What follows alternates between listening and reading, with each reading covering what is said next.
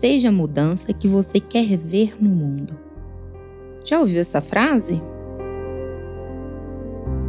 Gandhi, grande líder ativista da não violência, acreditava que era possível mudar o mundo sem ter que pegar em armas e ferir outros seres humanos.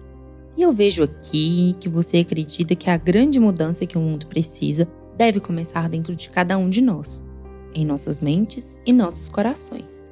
Cultura de paz é uma construção que se faz a partir da conexão entre as pessoas e que tem início aqui, na conexão consigo mesmo.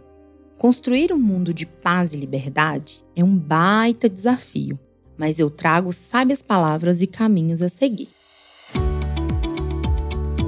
Esse é o Descubra Sua Causa, um podcast produzido pelo Instituto MOL com apoio do Movimento Bem Maior e do Instituto Mandarina. Uma jornada em 10 episódios, onde vamos visitar todas as causas e entender o que motiva as pessoas a se envolverem com cada uma delas. Eu sou Júlia Cunha e trago a causa amada em 10 episódios. Vamos descobrir o que as cartas dizem sobre a sua causa?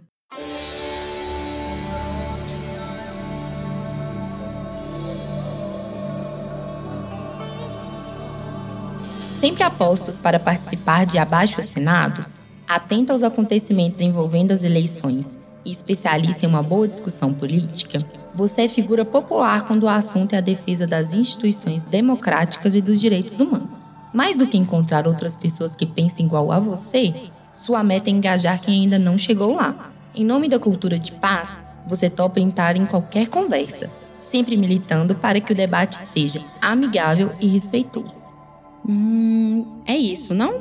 Se essa descrição bateu aí, sua carta é a liberdade. Isso me diz que você é alguém que se preocupa com a manutenção de instituições democráticas livres e justas, cultura de paz, promoção e defesa dos direitos humanos.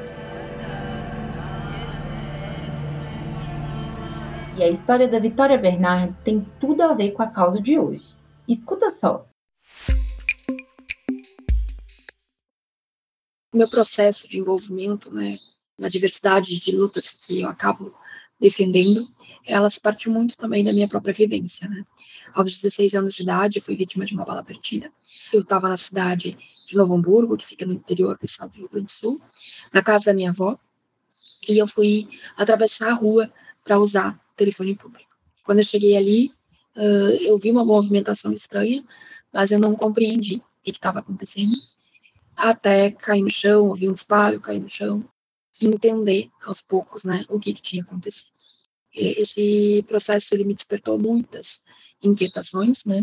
O que estava assaltando, ele parecia ter uma idade muito próxima a minha, e a primeira pergunta que foi é como que ele teve acesso a essa arma, né? A arma era uma 38, produzida em sua esmagadora maioria pela Taurus, que foi fabricada poucos quilômetros de onde aconteceu, né? Na cidade de São Leopoldo, cidade, inclusive, que eu sou, que eu nasci. Então ali já começou essa inquietação, né? Como que o acesso de armas não tinha nenhum rigor, não tinha nenhuma fiscalização, não tinha nenhum controle. Lembrando que o ano era 2001 e era antes, né, do Estatuto de Desarmamento. Então aí teve uma pequena, assim, um começo e um despertar aí de algo que precisava ser mudado. Em 2005, durante o referendo, né, sobre a proibição ou não da venda de armas e munições aqui no Brasil, eu acabei entendendo que essa era uma luta que precisava ser travada também por mim. Até mesmo porque desperta um senso de, de responsabilidade. Né? Muitas pessoas não sobrevivem à arma de fogo e eu sobrevivi. Porque, por mais que a arma seja um instrumento de morte, muitas pessoas sobrevivem né? e carregam em si, em seus corpos, todas as marcas né, que ela causa de dor, de sofrimento. E aí, acabei me envolvendo aproximando de movimentos sociais também que estavam defendendo a proibição né, da venda de armas e munições aqui no Brasil. Infelizmente nós perdemos, né, mas desde então eu não não parei, né? Inclusive o envolvimento com a temática de arma de fogo, ela veio antes do meu próprio entendimento, né, de ser de ter me tornado uma pessoa com deficiência. E aí veio um outro questionamento, né? Por que que de um dia para o outro, literalmente, o meu corpo já não era mais bem-vindo nos espaços, os espaços eram negados, a minha participação era questionada, né? E eu percebi que o que havia mudado era que eu passei a me locomover em uma cadeira de rodas. Uh, e aí eu fui me aproximando cada vez mais sobre uh, a questão dos direitos da pessoa com deficiência, né, a garantia dos direitos da pessoa com deficiência, a reivindicação do nosso entendimento enquanto sujeitos políticos, enquanto seres, seres humanos, né. Uh, e depois, um outro momento foi quando eu me eu estava grávida e descobri que seria mãe de uma menina, né? E muitas reflexões passaram a ficar saltitantes ali para mim e, sobretudo, também os processos de discriminações que eu passei no momento de gestação, em que era um corpo entendido como anormal, um corpo quebrado, um corpo uh, defeituoso, né? E que não era capaz de gerar vida. Então, eu comecei entendendo a entender muito mais, né, que a questão de gênero ela atravessa diretamente a vivência da deficiência. E aí, aos poucos, né, me aproximando nessa luta, tanto de segurança pública, tanto da não violência contra mulheres com deficiência, né, também entendendo a necessidade da gente discutir saúde, nessa perspectiva emancipadora, nessa perspectiva de acesso a direitos, né, e também passei a compor o Conselho Nacional de Saúde.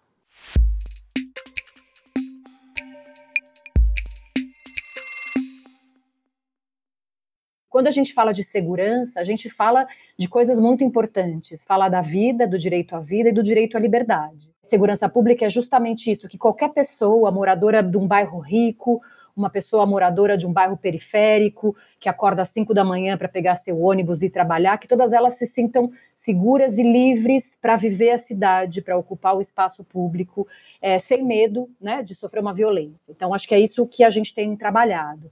Portanto, para contar, para advogar um pouco por essa causa, eu diria primeiro que ela não é uma causa simples, né? Porque ter segurança pública significa investir em política pública, é, significa investir no trabalho, no melhor trabalho das polícias, significa investir nas causas da violência, trabalhar a prevenção desses, dessa violência, trabalhar com jovens que são mais vítimas desse tipo de problema, que são grupos vulneráveis, periféricos, a juventude negra. Então, como é que você fomenta o desenvolvimento desses grupos para que eles possam romper os ciclos da violência? Significa trabalhar com as prefeituras para fazer política intersetorial, trabalhar com as escolas, com educação, com assistência social, com a saúde, para ter um olhar integrado, por exemplo, né, numa escola que tem situações de violência, não é uma questão de chamar a polícia. Como é que você prepara o professor para lidar com a situação de violência, para mediar conflito, os alunos para se desenvolverem e ter uma perspectiva de desenvolvimento? Então, é complexo, mas é muito importante essa causa da segurança pública, né? Como ela tem um nome forte, as pessoas acham que é só é crime, violência, tem muito por trás, né? Então acho que tem aí uma um chamado e é muito importante que haja investimento social nisso, porque não é um tema tão fácil, né? Diferente de investir em educação, que todo mundo gosta, eu brinco que é um tema mais sexy, né? A segurança pública para garantir a liberdade é um tema difícil e acho que é por isso que vale a pena. A gente tem muitos desafios no nosso país, mas também tem caminhos, e acho que o Sou da Paz consegue avançar em muitos caminhos para lidar com esse problema e achar soluções importantes para o país. Quem você acabou de ouvir é Carolina Ricardo, diretora executiva do Instituto Sou da Paz. A história do Sou da Paz começou como uma campanha pelo desarmamento, lançada em 1997, a campanha Sou da Paz. A atuação se dividiu em duas frentes promover a conscientização da população usando os veículos de comunicação de alcance nacional e, ao mesmo tempo, fazer uma campanha de desarmamento voluntário, a primeira do país. Em poucos meses foram entregues mais de 3.500 armas só na cidade de São Paulo. Estas armas foram, pela primeira vez na história do Brasil, destruídas publicamente. Naquela época, um estudo da ONU apontava o Brasil como o país onde mais se matava por armas de fogo em todo o mundo. O que infelizmente não é muito diferente do cenário que vivemos hoje.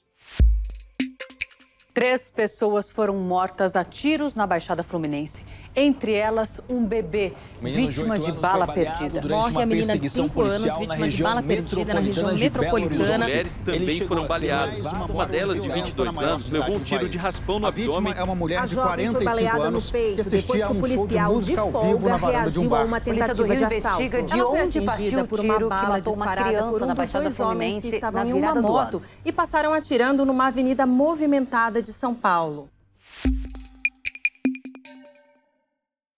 A segurança pública ela é negligenciada enquanto ciência há muito tempo. E é por isso que a gente está onde está.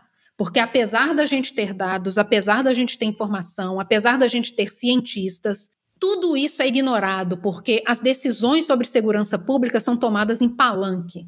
Segurança pública dá muito voto, porque a pessoa que te diz que a segurança pública está ruim, ela te vende a solução para isso. O Fogo Cruzado é o primeiro banco de dados aberto sobre a violência armada da América Latina. Foi criado pela jornalista Cecília Oliveira, que foi surpreendida pela falta de dados sobre algo que é tão comum e grave em nosso país. O Instituto Fogo Cruzado produz mais de 20 indicadores inéditos sobre a violência armada no Rio de Janeiro e em Recife, e contribuiu também com a formação para ativistas e comunicadores que trabalham com o tema da violência armada e o uso de armas de fogo. E é também a importância de dados e pesquisa nesta área que mobiliza o Instituto Sou da Paz.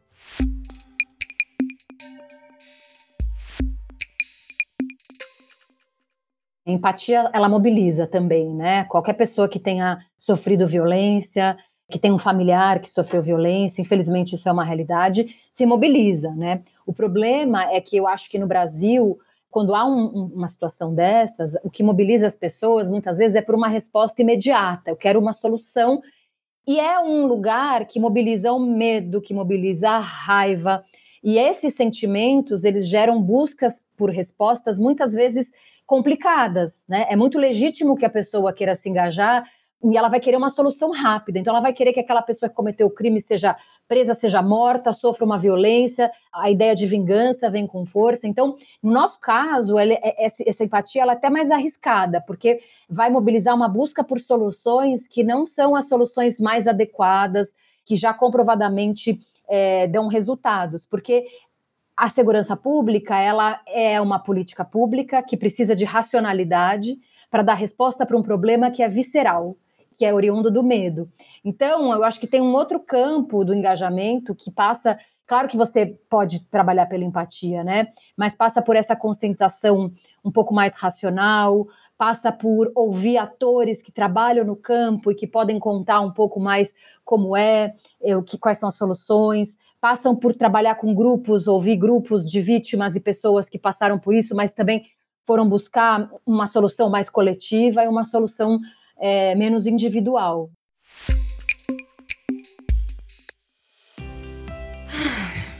E aí, como tá sua energia depois desse episódio? Mexeu alguma coisinha por aí? Para juntar a razão e coração, te convido a descobrir a sua causa. É só acessar o nosso site www.descubrasuacausa.net.br. Faça o teste e se inscreva na nossa newsletter para receber conteúdos mensais. Ah, e aproveita também para seguir o Descubra Sua Causa no Instagram, arroba Descubra Sua Causa. Esse podcast é uma produção do Instituto MOL com apoio do Movimento Bem Maior e do Instituto Mandarina. A produção, roteiro e coordenação são da Ana Ju Rodrigues, o design é da Glaucia Ribeiro e a apresentação é minha, Júlia Cunha. A edição de som é da Bicho de Goiaba Podcasts. Te espero por aqui para trazer a sua causa amada o quanto antes.